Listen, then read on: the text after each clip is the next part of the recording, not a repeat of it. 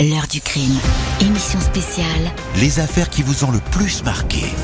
Jean-Alphonse Richard. Bonjour Jérôme.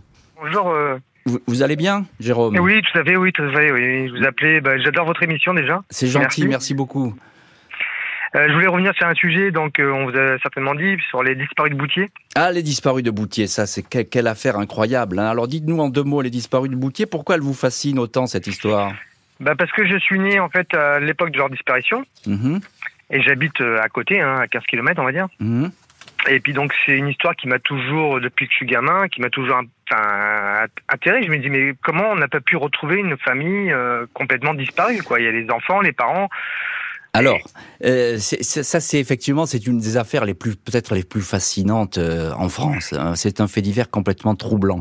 D'abord, ça se passe à Noël, hein, il faut, il faut tout bien le dire. C'est le, à fait. on est- juste, après la- juste après les fêtes de Noël, Voilà. ils sont partis. On est le euh, en 24. repas. Non, non, on est le 24 décembre. On est Euh, en, le 24 plein- décembre, en, oui, plein- voilà. en pleine fête de Noël.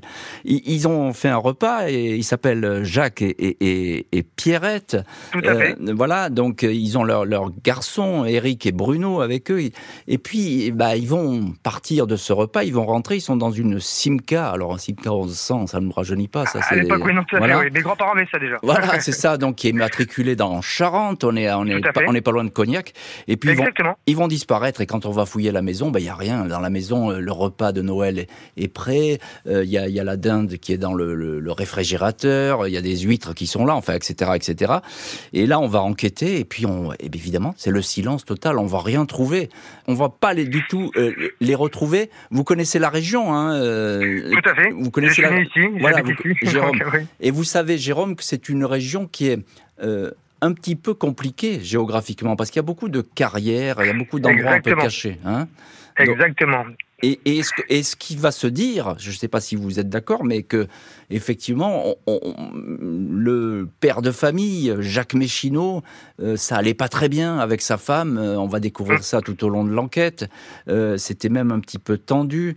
Oui. Pierrette Méchineau, elle avait un amant. Maintenant, on le sait, un amant qui était quelqu'un qui habite le coin, qui habitait pas très loin de chez eux, en face de chez eux d'ailleurs. Voilà, dans la maison en face de chez eux, et que finalement Jacques Méchineau, bah, il aurait euh, comme on dit vulgairement, péter les plombs. C'est-à-dire qu'il aurait décidé de- d'en finir avec tout le monde et, et d'amener d'emmener sa, sa famille dans la mort. Et euh, les enquêteurs, ils sont partagés là-dessus. Euh, deux choses. Un, l'amant, il a été entendu euh, dans Oui, cette tout à fait. histoire. hein. Le terrain a été fouillé, son terrain a été fouillé. voilà, etc. Oui, exactement. Vous le, vous le savez très bien, le terrain Ah oui, a été oui, fouillé. je, je suis l'actualité depuis le départ. Voilà, oui, le, oui. le terrain a été fouillé. Lui, il dit qu'effectivement, il a découvert le matin la, la maison vide, il a appelé la, la famille, etc. Il est un des premiers à, à s'apercevoir que ces volets étaient euh, restés euh, fermés, enfin que rien Hum. n'avait bougé autour de a bougé, oui, tout à fait. Rien n'avait bougé dans la maison et que la voiture, la fameuse Simca, n'était pas revenue euh, à son garage. Donc ça, c'était important. Et donc de ce côté-là, on va se poser des questions. On va se dire, est-ce que cet amant est derrière tout ça, etc. Euh, bah, finalement, non. Euh, l'amant, il, l'amant, il, il, il est pas derrière tout ça. Euh, donc voilà, on n'a jamais retrouvé leur voiture. La, la deuxième piste, on va dire, ils sont partis à l'étranger, l'Australie, etc. Parce que non. le, le- le- voilà, le papa disait toujours, euh, on va partir en Australie, on va partir très loin. A priori, euh, peu de chances que ce soit le cas. Euh, et puis, il y a effectivement le suicide. hein. Mais là, on n'a jamais retrouvé la voiture. Jamais, jamais. Qu'est-ce que vous en pensez, vous? Pensez qu'ils sont morts ou qu'ils sont vivants, euh, les Méchinots Non, non, je pense qu'ils sont morts. Et moi, je vous dis que j'habite ici, donc je connais très bien les carrières, comme vous dites.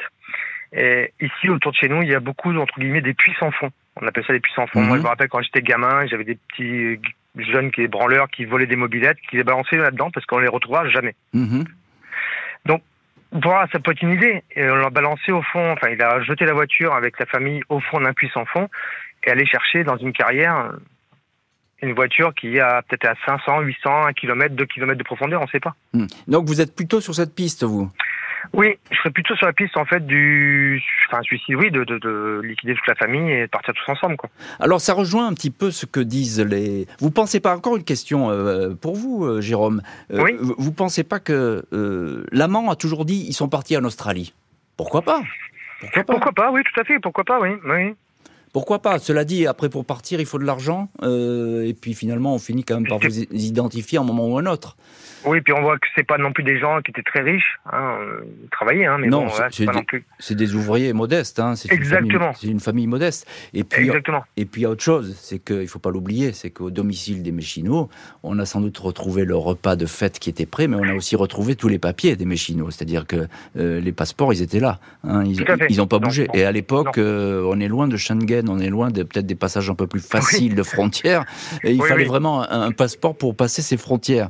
Euh, donc vous, vous êtes plutôt sur cette piste effectivement de, bah, du- d'une espèce de suicide, hein, c'est ça. hein? On va dire ça comme ça, oui. Comme je vous dis, ici, il y a beaucoup de carrières. Donc, moi, je sais que sur Saint-Manuel carrières qui sont à côté de Boutier, hein, euh, il y a des, des, des étangs, etc. Il y a des trains qui sont carrément au fond des étangs, des trains, des Mhm. trains complets, Mhm.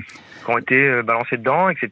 Et je sais qu'il y a des puits sans fond. Je vous dis, quand j'étais jeune, euh, les, les, les branleurs allaient balancer des mobilettes dans les puits sans fond, parce qu'on les retrouvera jamais. Mhm. Et après, combien de profondeur ça fait Je sais pas. Ah, c'est compliqué. Alors, euh, pour, pour euh, rester un petit peu sur cette histoire, parce qu'on on s'y attarde un petit peu sur cette histoire, parce qu'elle est quand même euh, très, exceptionnelle. hein. Oui, Euh, il, faut, il faut pas l'oublier, c'était en 1972. 24 décembre 1972. Vous n'étiez peut-être pas né d'ailleurs, Non, je suis Jérôme. hein 75, moi. Voilà, donc vous voyez, donc c'est presque une, une éternité. Et il y a deux choses que je voudrais dire pour compléter un petit peu votre connaissance du dossier, qui est très bonne. Et, je vois, bah, je- suis beaucoup les actualités voilà. sud-ouest, charentais. je, enfin, je vois et- que vous le suivez bien. Et Oui. alors, il y a d'abord, on, on avait reçu nous dans cette heure du crime qui était consacrée aux Méchinots. Mais je les écoutais, je vous ai écouté. voilà, un, vous général de, de gendarmerie, le général Daoust, euh, qui connaît parfaitement ces histoires euh, de, de police scientifique, de recherche, etc.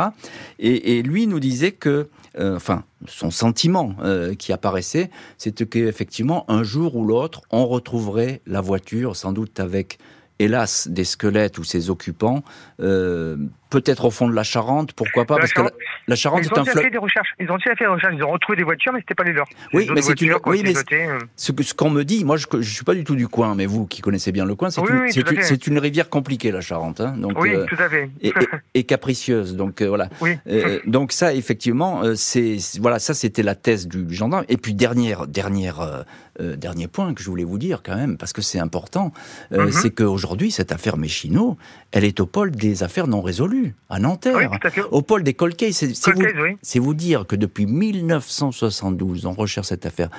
Alors le pôle des cold c'est intéressant. Qu'est-ce qu'on peut retrouver euh, après toutes ces années euh, Bah, qui 50 ans, passées 50 Voilà, ans, voilà, oui. c'est ça. Qu'est-ce qu'on peut retrouver? Comment est-ce qu'on peut remonter la piste? Eh bien, il ne désespère pas au pôle des cold cases parce que effectivement, on peut, euh, avec de nouveaux témoignages, euh, avec parfois même une recherche ADN, avec euh, quelque chose qui aurait été mal compris dans un procès verbal, on peut effectivement euh, remonter euh, cette affaire. Jean-Alphonse Richard sur RTL. L'heure du crime.